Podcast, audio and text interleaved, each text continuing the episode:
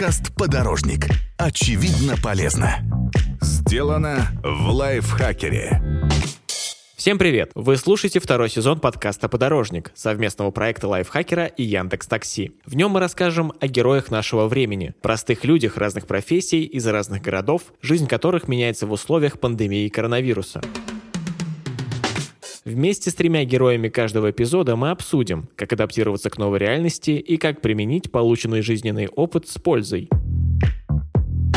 Надеемся, этот подкаст вы слушаете, находясь дома и соблюдая все меры безопасности. Жить комфортно в режиме самоизоляции помогает Яндекс Такси. Здесь доступны сервисы Яндекс Еда и Яндекс Лавка, а еще тариф доставка. С его помощью можно отправить небольшую посылку. Водитель заберет ее у вас, доставит от двери до двери и передаст бесконтактным способом. Если вам все же понадобилось куда-то поехать, просто вызовите такси. Только не забудьте надеть медицинскую маску и постарайтесь оплачивать поездки безналичным способом. Во втором эпизоде подкаста «Подорожник» наши герои расскажут о том, как они помогают другим во время пандемии и как меняются их отношения с близкими. Давайте с ними знакомиться. Меня зовут Николай Фетюхин, компания МСТ, IT-предприниматель. Мне 37 лет, живу работаю в городе Ульяновске. Здравствуйте, меня зовут Тимур, мне 28 лет, я из Санкт-Петербурга. Работаю партнером Яндекс Такси. Меня зовут Саша, мне 22. Я живу в Москве, учусь в высшей школе экономики. Я археолог. Во время кризисов важно заботиться не только о себе, но и не забывать о близких, обо всех окружающих. Теперь герои расскажут, каким образом и кому они помогают в это непростое время. Во время пандемии, в первую очередь, я думаю, мы помогаем пассажирам Яндекс Такси добраться до точки Б, избегая общественный транспорт и контактов с людьми. А также в тарифе доставка я помог а, бабушке, доставил ей лекарства, Бабушка боялась выйти из дома из-за пандемии. Так как мы находимся в городе Ульяновске, довольно плотно общаемся с властью, власть э, буквально там недели-две назад собирала IT, айтишников, спрашивала, чем можете помочь. Ну вот мы предложили идею сделать онлайн-ресурс Ульяновск дома, э, где собрать все, все виды сервисов, которые доступны в Ульяновске для людей – и которые могут э, людям позволить остаться дома. То есть это и сервисы бытовые, там вывоз мусора, доставка еды, продуктов, и э, все, все возможные доступные бесплатные сервисы по обучению как детей, так и взрослых. Да, я пошла волонтерство, потому что мне просто написали из организации, где я уже волонтерила, из э, Центра лечебной педагогики, и помогать доставлять продукты людям, которые в группе риска, как коронавирус. И да, я сразу же подала туда, потому что я поняла, что, ну, я не могу сказать, что я альтруист, и вообще я думаю, что очень многие волонтеры вообще не альтруисты, а гораздо больше эгоисты.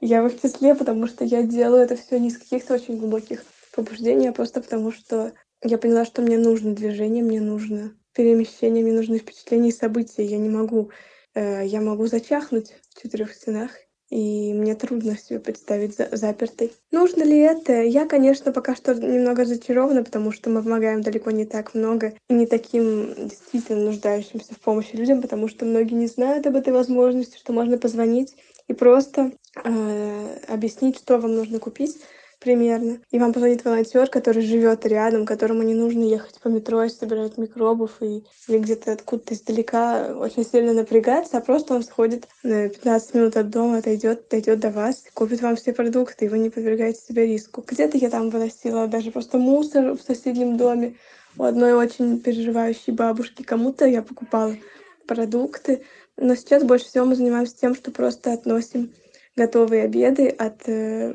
благотворительных каких-то ресторанов бабушкам и дедушкам.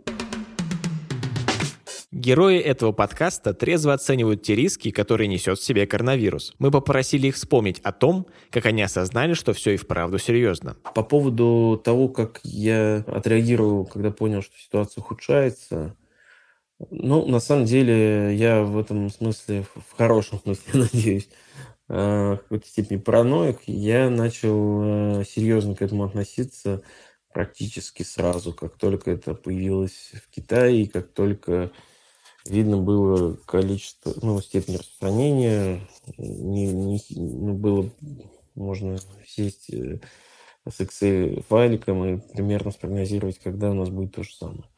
Вот, поэтому я, я сразу стал готовить как-то старшее свое поколение окружающих родителей, тесть и тещи, что им придется, наверное, э, ближе к апрелю быстрее уехать на дачу и, в общем, оттуда не высовываться. Когда все стало серьезно, ну да, я поняла, что я поняла, что я могу просто пойти куда-то там погулять, с кем-то встретиться, и после этого я куда-нибудь чихну, и умрет несколько человек. Это звучит как полный бред, но когда я поняла, что так может сработать, да, я стала серьезнее относиться ко всему.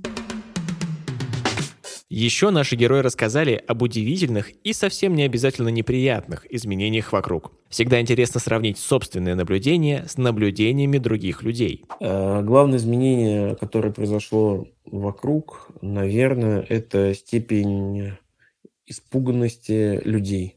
То есть я считаю, она во многом может быть даже излишняя, Э, паника ни к чему хорошему никогда не ведет. Нужно тоже осознавать, что это всего лишь очередной вирус, который был уже много, и э, нужно здравые, как бы, ну, здраво себя вести, то есть не относиться к этому как э, к концу света. Люди в магазинах разговаривают, в аптеках. Недавно просто пошла покупать лекарства, не предъявила никакую карту. Мне говорят, вы для пенсионеров, ну я сделаю скидку. И я почувствовала в этом какой-то дух вот этого коронавируса в том, что люди все-таки становятся более едиными. Это грустно, что для того, чтобы едини... почувствовать единение, нам нужна какая-то общая опасность. Хорошо бы, если бы мы, как какой-то народ, как общность, как жители хотя бы города, могли хоть какое-то единство чувствовать. Это так сложно, но в это время оно действительно начинает чувствоваться. Если есть возможность реже выходить из дома, пользуйтесь ей. Это будет вашим личным вкладом в борьбу с распространением вируса. Яндекс Лавка выручит с доставкой еды и товаров для гигиены. Здесь можно заказать и свежие фрукты, и хлеб, и гель для душа или средства для мытья посуды. А когда соскучитесь по любимой пасте, хинкали или стейкам, поможет Яндекс Еда. Сервис работает во многих городах России, а курьеры строго соблюдают правила бесконтактной доставки. И это не единственный способ борьбы с распространением вируса. У наших героев есть еще несколько полезных советов. Послушаем. Меры предосторожности я соблюдаю следующие. То есть я выдрессировал себя сейчас рефлекс э, не не трогать э, лицо. Это было довольно сложно, кстати говоря. Ну, то есть вообще не трогать, даже если у тебя ухо зачесалось там, или там глаз зачесался. Э, я стараюсь э, регулярно мыть руки, хотя бы там раз в два часа. Ну и, естественно, после того, как прихожу домой, обязательно мою руки. В магазины у меня так получается, что я тоже особо не хожу. Мы закупаемся один раз в неделю в основном это делаем вечером. В первую очередь я мою руки, соблюдаю дистанцию в магазине. После контакта с наличностью обрабатываю руки антисептиком. Одеваю также маску, периодически ее меняю. После каждой смены рабочей езжу на дезинфекцию автомобиля. Я все время ношу перчатки не специальные, а обычные на улице. И благодаря этому руки внутри они чистые. Когда я захожу в квартиру, в дом, я нажимаю кнопки и открываю двери чистыми уже руками а потом сразу же стирают перчатки. Большинство наших героев признались, что во время пандемии стали ближе с родственниками, стали чаще общаться с родными и близкими. С коллегами отношения укрепились, помогаем друг другу в сложное время. Что касается родных и близких, с близкими стараемся видеться чаще, помогать им. Особенно начали помогать своим родителям, так как они уже находятся в возрасте. А, ходим в магазин, в аптеку, если надо. Как говорится, сидите дома для нас, мы в магазин сходим для вас. У нас в семье постоянно все куда-то уходили, приходили, мы почти не виделись. Наверное, как большинство семей, мы теперь оказались лицом к лицу друг с другом. И не скажу, что это легко. Не скажу, что это плохо, но это совсем другая жизнь. У нас устраивается как будто бы новые взаимоотношения. Мы как будто бы заново знакомимся. Нет, я очень рада, что мы больше общаемся с родными, и у нас у всех оказался такой важный период жизни. Мои родители преподаватели, им пришлось переходить на новые технологии.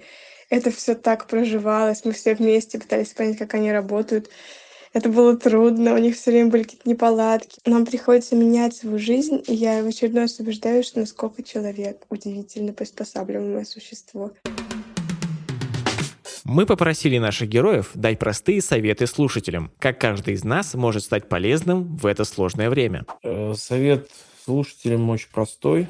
Как сказано в Библии «люби ближнего своего, как самого себя». Когда эту заповедь писали, имели в виду, что если ты хочешь помочь миру и сделать его лучше, позаботься о тех, кто рядом о своих родителях, о своих детях, о своих друзьях, о своих соседях. Не нужно переворачивать мир, э, помогайте локально там, где вы видите, что ваша помощь может быть нужна. Может быть, каким-то пожилым э, соседям помочь с продуктами, сходить, э, купить им что-то. Может быть, в аптеку сходить, там, заботиться о себе, безусловно, там, использовать средства защиты, мыть руки, Э, надевать маски в общественных местах, там, что еще чаще прибираться дома и проветривать помещение. Ну и, в общем, помогать тем, кому ты можешь помочь, до кого ты можешь дотянуться на, на расстоянии вытянутой руки. Как каждый из нас может стать максимально полезным? Ну, главное не быть несчастным, не быть паникером, конечно потому что главное не зачитываться этими, этой информацией, не тонуть в ней и не тонуть в безделие. Каждый из нас может стать максимально полезным тем, что соблюдает самоизоляцию, лишний раз не выходить из дома. Как бы это ни звучало легко, самоизоляция, как бы это тяжело, но впервые в истории человечества мы можем спасти мир просто лежа на диване у телевизора. Спасибо, что дослушали второй эпизод до конца. Подписывайтесь на наш подкаст на всех платформах, ставьте ему лайки и звездочки и делитесь им со своими друзьями в социальных сетях. До встречи в третьем выпуске подкаста «Подорожник», где мы продолжим знакомить вас с героями нашего времени и поговорим о том, как пандемия повлияла на наше увлечение. Берегите себя и своих близких.